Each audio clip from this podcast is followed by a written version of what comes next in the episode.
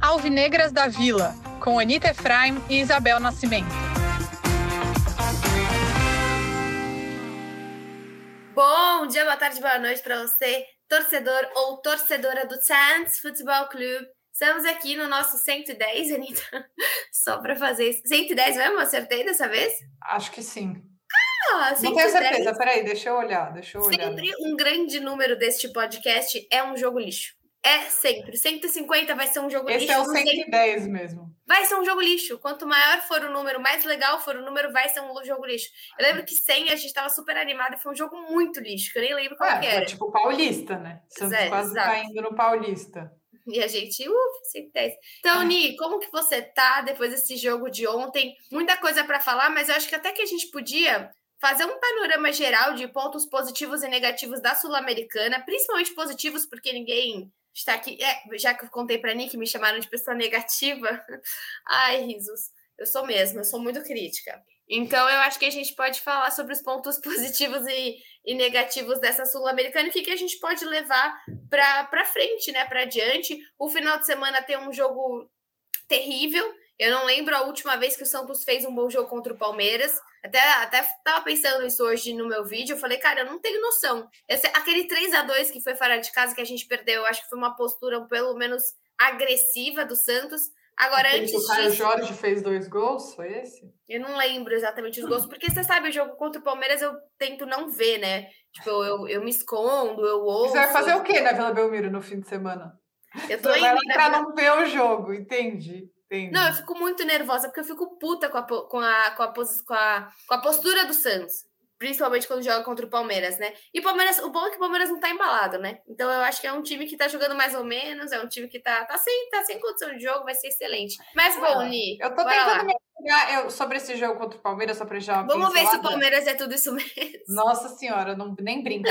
Eu tô tentando me apegar a- aos desfalques, né, do Palmeiras. Então, o Palmeiras vai jogar sem o Danilo, sem o Everton, sem o Kusevich sem o Gomes. O Veiga não sei se volta, né, porque parece que ele tava com Covid, não era isso? Alguma coisa do gênero. Deixa eu pesquisar rapidamente na internet se eu não estou espalhando. Não, bom é o Palmeiras Fake tem news. curto, né? Mas, Não, por é. exemplo, o, o Danilo... É, não, o Veiga, engano, o Veiga tá estão falando aqui, ó, o Veiga testa positivo para Covid, mas deve jogar clássico contra o Santos. Então, de acordo com o clube, ele está sintomático desde domingo e deve permanecer em isolamento. Ele tem chance de enfrentar o Santos né, no domingo, no Brasileirão, caso ele apresente um teste negativo até sábado. É, enfim, pode ser, Mas a depende filha do dele tá teste. para nascer, né?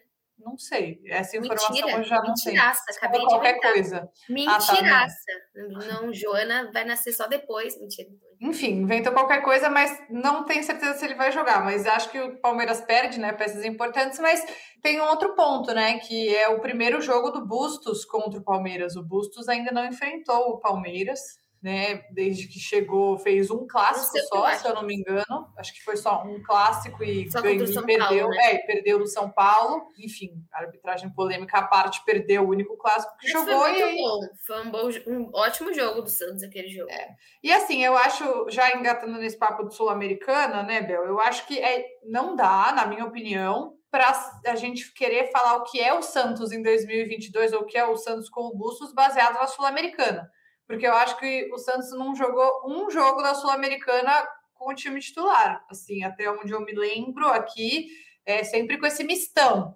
E, enfim, conseguiu passar os trancos e barrancos. Acho que Óbvio, o jogo contra o Banfield, os dois jogos contra o Banfield foram horrorosos. Um perdeu, né, aquele primeiro jogo, e esse também foi muito ruim. Mas a minha impressão é que, assim, pode, vai ficar parecendo um pouco que eu tô passando pano pro Bustos, mas a minha impressão é que o grande problema do jogo de terça-feira foram os jogadores do Santos. Um time misto e eu acho que muitos jogadores sem confiança. Alguns jogadores muito novos, né, assim, não, não necessariamente muito jovens, mas jogadores que estão há pouco tempo no time profissional do Santos. O Santos tinha o Juan, o Santos tinha o Lucas Pires, então eu acho que esse tipo de coisa acaba também afetando o psicológico. O Sandri voltando, e é uma responsabilidade muito grande para esses jogadores carregarem uma competição internacional. E eu acho que isso pode ter afetado o Santos também em alguma medida, para além do sistema tático. Tudo bem aí? Acho que Fez é um... o Dodô, o Henry passando atrás de pijama, essas coisas, esse tipo de coisa que a gente passa nesse podcast, né? Você quer dar oi, Henry? Dá um alô. Oi, gente. Bonito bem? pijama, Henry. É. Pra quem não tá vendo, o. Henry tá de tanguinha. mas, enfim, o Dodô tava causando aqui, querendo estragar minha poltrona, mas enfim, acho que agora ele parou. Mas enfim, é, eu acho que é um peso muito grande para esses jogadores carregarem nas costas e acabou dando certo. Só que, como eu falei, aos trancos e barrancos, não teve nenhum jogo tranquilo do Santos nessa Sul-Americana. Então, assim, indo de trás para frente contra o Banfield, o Santos com 2 a 0 e não conseguindo é, levar tanto, levou perigo, mas o goleiro também fez duas boas defesas ali no fim do jogo. é, e, enfim, empatou e só conseguiu passar ontem por causa do gol da Universidade Católica. Marcou o gol ali naqueles acréscimos bizarros contra o Lacaleira, na Vila Belmiro. O Juan fez gol também já aos 38 do segundo tempo, lá em Quito.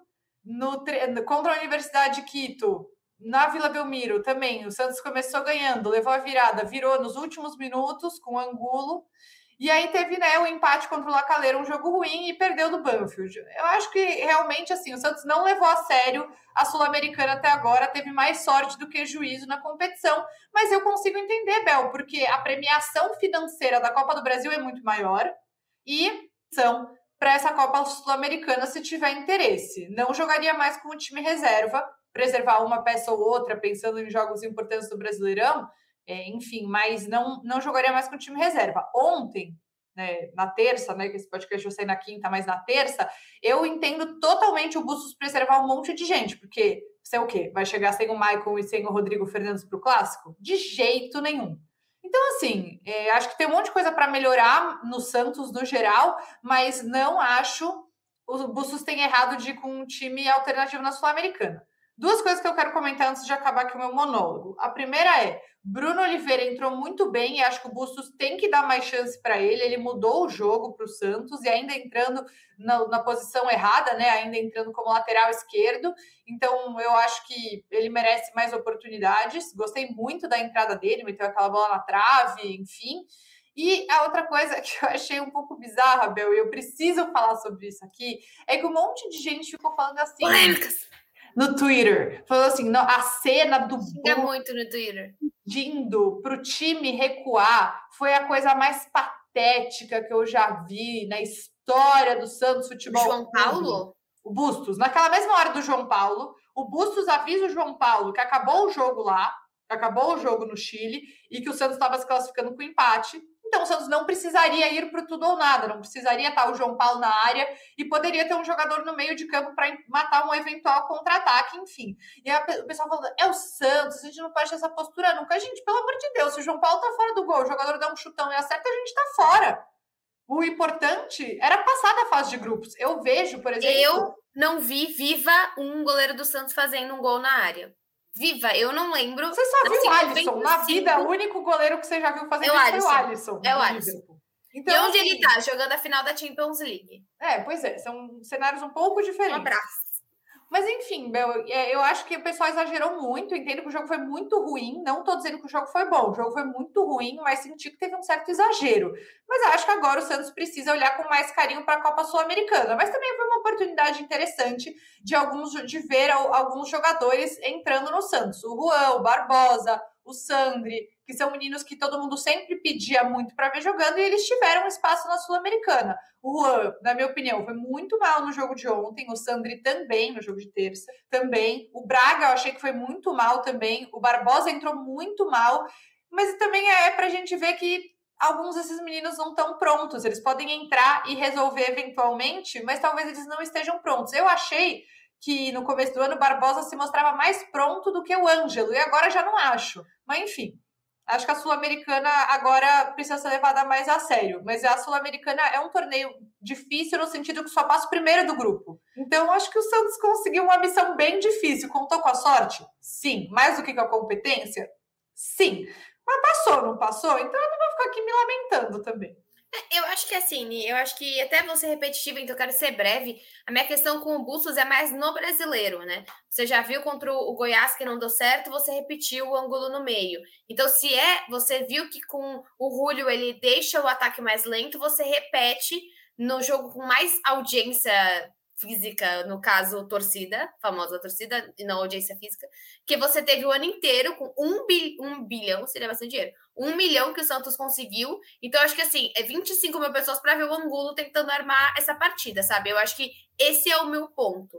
É, totalmente reserva, eu discordo, igual, igual nós discordávamos do Ariel Roland quando colocava totalmente reserva no Paulista totalmente reserva não adianta. Mas eu também quero que, por exemplo, o Bruno Oliveira entre na função dele. O Juan entre mais vezes de centroavante, não de ponta. Que você também dê alternativa para esses meninos no lugar deles. Porque daí não adianta falar aqui que o Juan foi bem ou mal, que o Lucas Barbosa foi bem ou mal, se o cara só tem 10 minutos, né? É igual eu brincava com o Placar Lourenço, eu nem sei onde ele tá jogando o Lucas Lourenço agora, mas que ele sempre era colocado faltando 5 minutos. Mérito ou não, é claro que mais de um treinador teve contato com ele, não é esse ponto agora. Eu acho que olhando para o que, que a gente aprende da Sul-Americana, a gente aprende que os meninos têm, precisam de espaço, os meninos conseguem jogar mais do que alguns jogadores. Por exemplo, o Goulart eu acho que é, joga, é, joga melhor sim do que o Angulo hoje. Só que eu não sei te dizer se colocando sei lá, o Bruno Oliveira ali atrás do Marcos Leonardo, se pode ser mais efetivo, não sei te dizer, abriu uma pulguinha aí. Eu não sei dizer se, por exemplo, eu gosto que ele esteja colocando Pirani, eu gosto do Santos, se você fala, putz, você tira o Rodrigo Fernandes e coloca o Sandro, demais. Jogou mal? Dane-se, é o que a gente tem e a gente adora esse jogador. Ele é um jogador muito importante para o Santos. Não ligo dessa substituição. Agora, você manter o Rúlio, você colocar de novo o Batistão na direita para você permanecer o Angulo no meio de campo, não gosto. Isso, é o tipo de coisa que ele faz no, no brasileiro. Então, são questões para olhar da Sul-Americana que é o que você falou, não vai ser sempre faltando três minutos que você vai ganhar as partidas. Não adianta você meter Lucas Barbosa, Juan, 300 atacantes. Parecia o Diniz contra os Libertar. E agora eu fui bem repetitivo, que eu acabei de gravar isso no meu vídeo. Mas parecia. Naquele jogo, que aconteceu? Não deu certo. O Santos não conseguiu passar de fase. Então, eu não concordo com algumas atitudes do Bustos. Concordo totalmente com o João Paulo ontem. A gente tomaria qualquer contra-ataque e poderia ter sido gol, porque quem que ia marcar? Você tava sem ninguém. E até um tweet do Musset falando do Michael e do Fernandes que eles estavam perto de lesionar. Então, até foi uma indicação do próprio DM. Então, perfeito, perfeito, não tem o que dizer. Ângelo, não tem o que dizer. Então, para olhar para frente, é a partir dessa Sul-Americana, o Santista e o Santos já tem uma dupla de zaga, já tem uma dupla de laterais. O Auro fez uma partida ok, uma partida muito ruim. Você tem um meio de campo formado. Hoje o Santos sabe que o Rodrigo Fernandes e Anocelo é a sua melhor dupla de meio de campo. Você tá com problema nesse, na sua criação. Você tá com problema no seu meia. E faz inúmeros é, então, O Santos não eu tem acho que pra mim, pra mim, hoje, o Santos é um time melhor no 4-4-2 do que no 4-3-3. Especialmente porque o Ângelo ainda tá fora e só deve voltar, segundo o Musset, no jogo contra o Atlético Paranaense, o que me deprime um pouco. Gostaria de ter ele no domingo. Mas e eu acho que assim, o Julio, a gente entendeu, já tá claro, acho que para todo mundo, né, que o lugar dele é na meia. Ele na ponta não vai bem. Ele, como meia, na minha opinião, tem melhorado bastante. Mas aí acho que fica faltando um jogador, porque o Goulart não está conseguindo cumprir essa função. E aí ontem a gente vê o, o, Bruno Oliveira entrando bem, metendo uma bola na trave, me deixa com uma pulga atrás da orelha. O que acontece em relação ao Bustos, meu sentimento, assim, minha percepção, é que como ele não tem jogadores de meio de campo e ele tem um monte de centroavante, até o site fez uma matéria sobre isso, eu acho que nos jogos isso fica bem claro, ele fica tentando usar os centroavantes em outros lugares para poder preencher mais mas quem pediu o ângulo foi ele, desgrama. Do Angulo, Bel, assim. Eu tô Mas falando... ele tem, eu tô falando assim, ele tem um monte de centroavante porque ele quis, entendeu? Esse é meu ponto. Eu não precisava, talvez, trazer Mas eu acho que quando o Angulo chegou, a gente não sabia, por exemplo, que o Batistão estaria tão bem, entendeu? O Batistão ainda não tinha se recuperado dessa forma. Mas se você o... não sabe, você vai trazer gente para todas as posições, porque você não Mas sabe se ninguém vai estar tá bem. Já tá no Santos, não, não, não vai mudar. Eu vou mudar. Assim, não vai. Eu vou tirar ele já. Não vai. Meu ponto não é isso. É eu entendo a sua questão, mas assim, ele mas trouxe. Não, mas o. Mas enfim, então ele fica colocando o Juan de ponta, ou o Léo Batistão no meio. E eu acho eu gosto do Léo Batistão no meio, eu gosto mais quando o Juan tá no meio fazendo o papel do Léo Batistão do que quando ele tá de ponta, inclusive. Mas enfim, para ele fica usando esses centroavantes para compensar esses meias que ele não tem, e que eu acho que o Santos nessa janela de meio de ano vai precisar ir atrás e o Bustos vai precisar dar um voto de confiança maior para o Bruno Oliveira, por exemplo, é, para ele ter mais oportunidades de jogar e mostrar se tem espaço ou não no Santos, porque, mais uma vez, são três competições. Eu não sei até onde o Santos vai na Copa do Brasil e na Sul-Americana, mas espero que passe de fase nas duas competições e vai ficar com um monte de compromisso, vai precisar rodar. E aí eu acho que sim, ele tem que dar chance para jogadores que não estão é, tendo tanto espaço. Tem o caso do Pirani, que em, não achei que entrou mal, mas também não fez aquela diferença no jogo de terça-feira. Mas eu acho que ele precisa testar outro. Se ele testa todos os atacantes em outras posições que. todos os centroavantes em outras posições que não as deles, então acho que ele também pode dar mais oportunidades para esses meias entrarem no jogo para tentarem ajudar. Porque mais, o problema do Santos volta a ser o meio de campo, porque a gente ainda não viu aqui veio o Ricardo Goulart. É isso. É, eu acho que o meio de campo, a questão é que o problema é que a gente tem dois caras no meio de campo que ele testa muito, que é o Angulo e o próprio Goulart, que são pessoas que ele precisa que dê certo. O então, Angulo não... no meio não tem a menor condição. Ele, se for para jogar, ele tem que ficar lá na frente. Bem na frente, tipo assim. Do lado do Marcos Leonardo, 4-4-2 na frente do Marcos Leonardo, sentadinho ali. Mas eu acho que quando você tem é, esse time, o, o, Angulo, eu acho que o Angulo e o Julio, ele sabe que as pessoas estão pegando no pé. Então ele não vai simplesmente colocar porque ele quer que dê certo. E o Goulart, com certeza, acima do Bustos, tem alguém falando que precisa colocar. A gente tem plena noção que 500 mil por mês. E, e até ouvi umas pessoas falando: ah, mas o Goulart foi esforçado ontem. Cara, eu acho que assim, as pessoas colocaram uma não. régua no Goulart que é muito abaixo do que ele pode entregar. Ele, a, o que a gente espera hoje de um Batistão é o que a gente tem que esperar, por exemplo, de um Goulart. Não dá para você abaixar a régua, abaixar a régua para a alimentação dele. Você tem que continuar com a expectativa que você estava quando ele chegou. Hoje, se você lembrar na questão de marketing, o Goulart não entrega nada para o Santos em questão de marketing. O Goulart não leva torcedor, o Goulart não vende camisa. O Goulart você quase não vê ele participando das ações do Santos.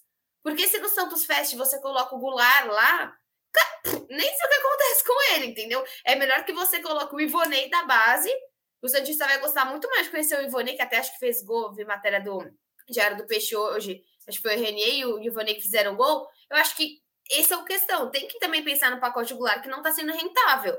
Mas é isso, é olhar para frente exatamente o que você trouxe. Se você está testando tanto, que você teste também os, os outros meninos em outras posições.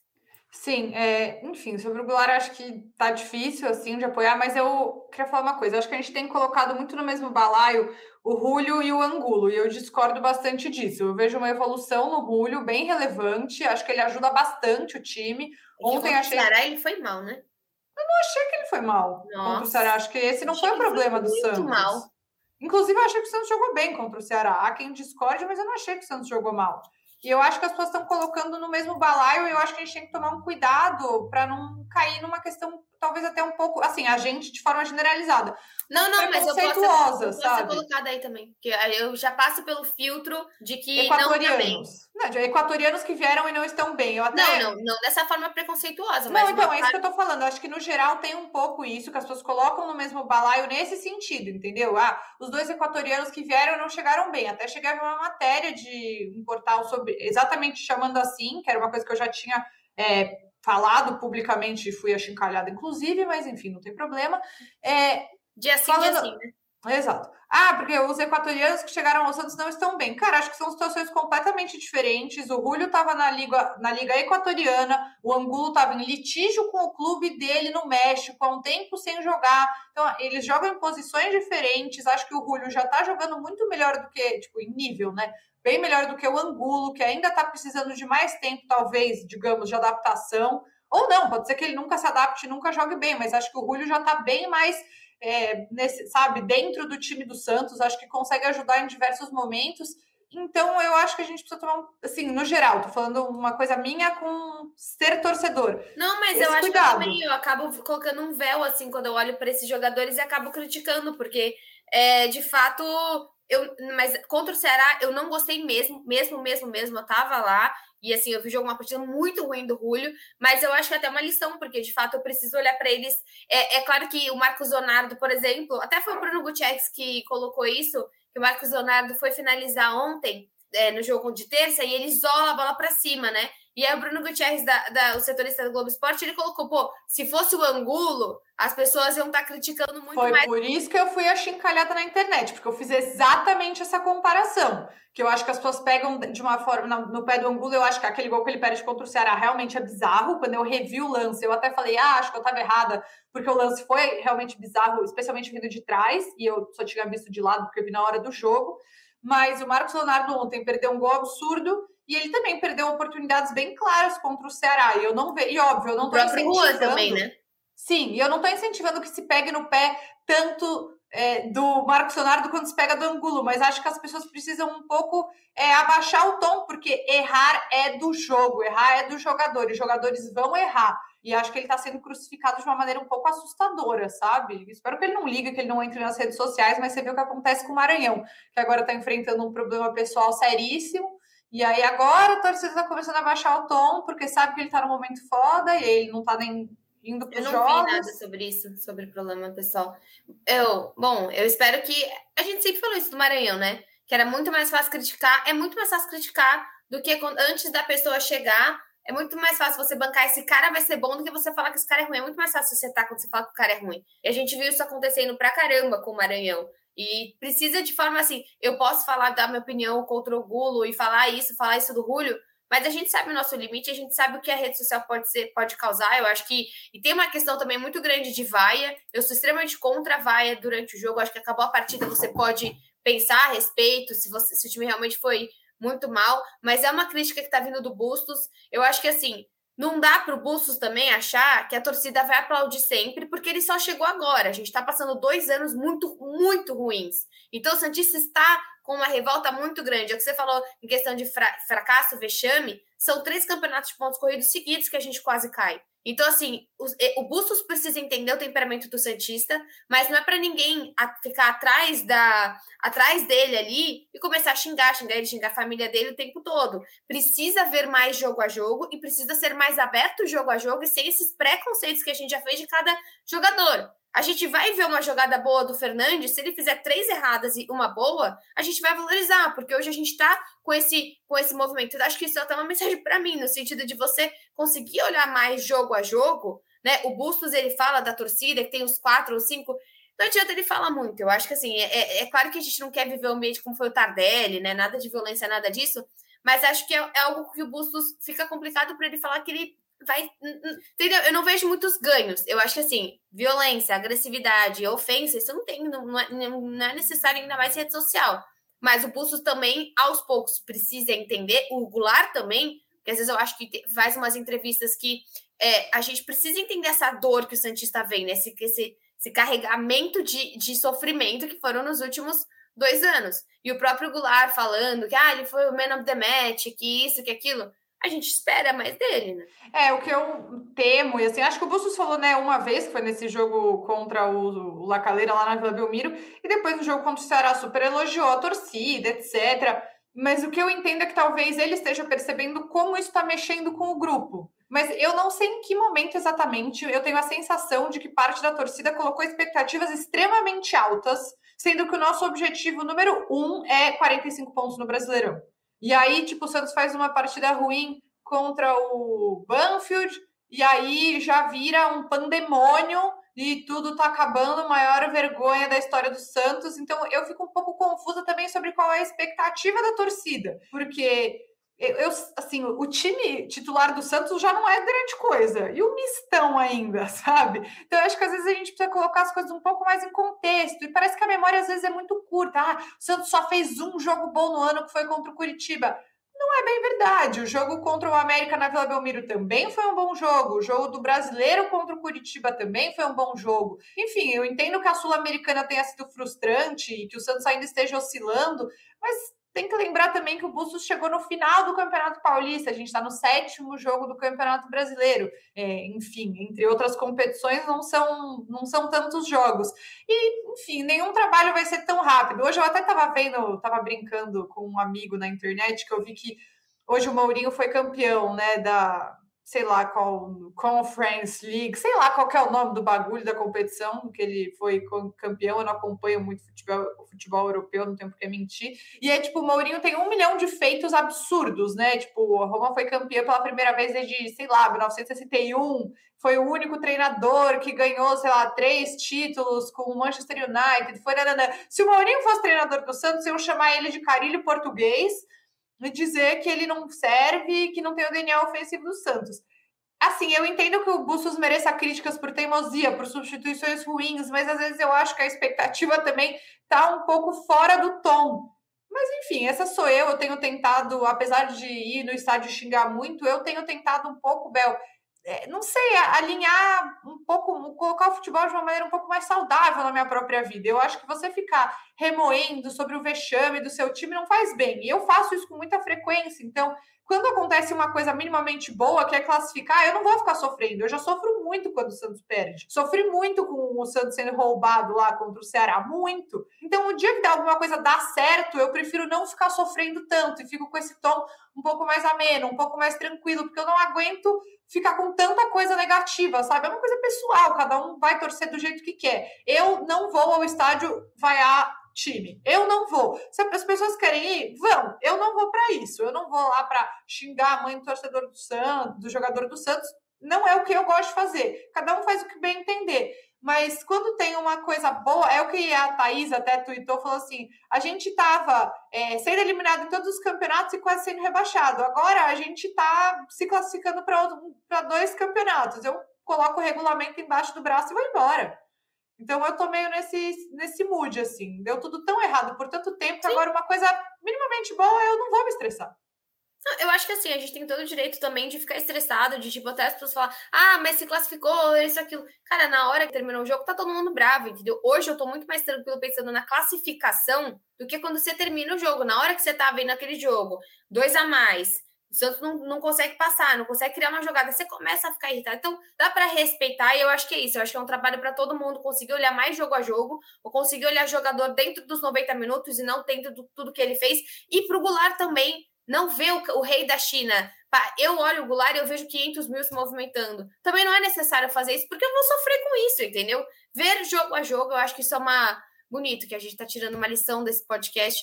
Mas é isso. Ni, mais alguma Algum comentário? Ah, eu só acho que assim, eu, eu tô meio Isabel Nascimento nos últimos tempos em relação a treinador. Eu passo muito pano para todos os treinadores do Santos, porque o sonho da minha vida é que o Santos tenha um treinador a longo prazo, porque eu acho que isso faz bem. Só você ver, por exemplo, agora o Voivoda com o Fortaleza se classificando pela primeira vez, né? Primeira Libertadores que joga indo para as oitavas, mesmo indo mal no Brasileirão as, é difícil às vezes equilibrar as coisas se você não é um Palmeiras, se você não é um Flamengo, se você não é um Galo que tem um elenco enorme, muito dinheiro.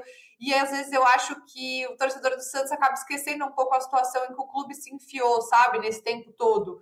Esse buraco. Talvez se a gente tivesse o dinheiro do Rodrigo não tivesse sumido, a gente poderia estar em outro patamar, mas a gente sabe que não, não foi isso que aconteceu e infelizmente não dá para voltar no tempo. Mas eu acho que eu, eu passo tanto pano para treinador, porque eu acho que esse é o único caminho de dar certo.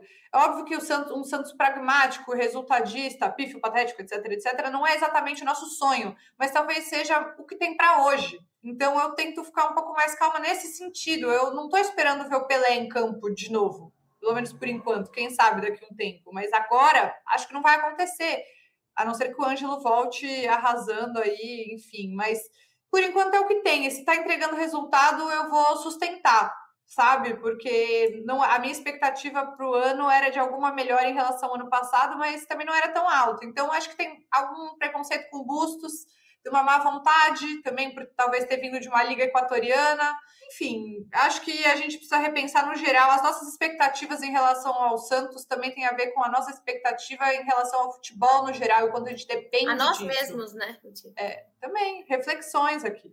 Bom, gente, leve isso pro coração de vocês. Eu acho que é realmente importante o que a gente trouxe hoje, porque também é uma lição para mim. Eu acho que até já recebi vários comentários. Bel, poxa, hoje o Julio foi bem e eu às vezes não consigo enxergar por questão dessa, desse véu que a gente coloca positivo e negativo nos jogadores e no, no, treina, no treinador também. Eu sou crítica ao Bustos em questão do Campeonato Brasileiro, vou continuar sendo se ele continuar escalando o Angulo, mas Angulo na posição errada, né? Porque às vezes o Angulo de centroavante pode de fato ser oportunista e conseguir fazer o que ele tem que fazer, que são gols. E é isso, gente. Meia horinha de podcast para vocês e ficamos por aqui. Fala. Quer dar Não, um era isso. Meia hora de desabafo, basicamente, né? E a gente se vê aí. Meu tem um último recado importante. Ela tem mais um recado. Até agora tá tudo bem, mas tá domingo tá pode ser que não esteja mais tudo bem, mas por enquanto tá tudo bem. E que tá tudo bem, porque a gente é torcedora, a gente não é psicólogo de ninguém aqui. E se eu quiser xingar uma pessoa quando acaba o jogo depois no outro dia eu perceber que tá tudo bem, xingar com respeito, no sentido de xingar com respeito é legal, né? Mas não ser desrespeitoso com o outro e só ser bravo porque eu sou cientista, tá tudo bem, gente. Porque, né? As pessoas gostam de mim porque eu sou coração. E ser coração, às vezes, te lasca, te prega peças. Vejo vocês. Esperamos que. Feliz ou não. Beijão.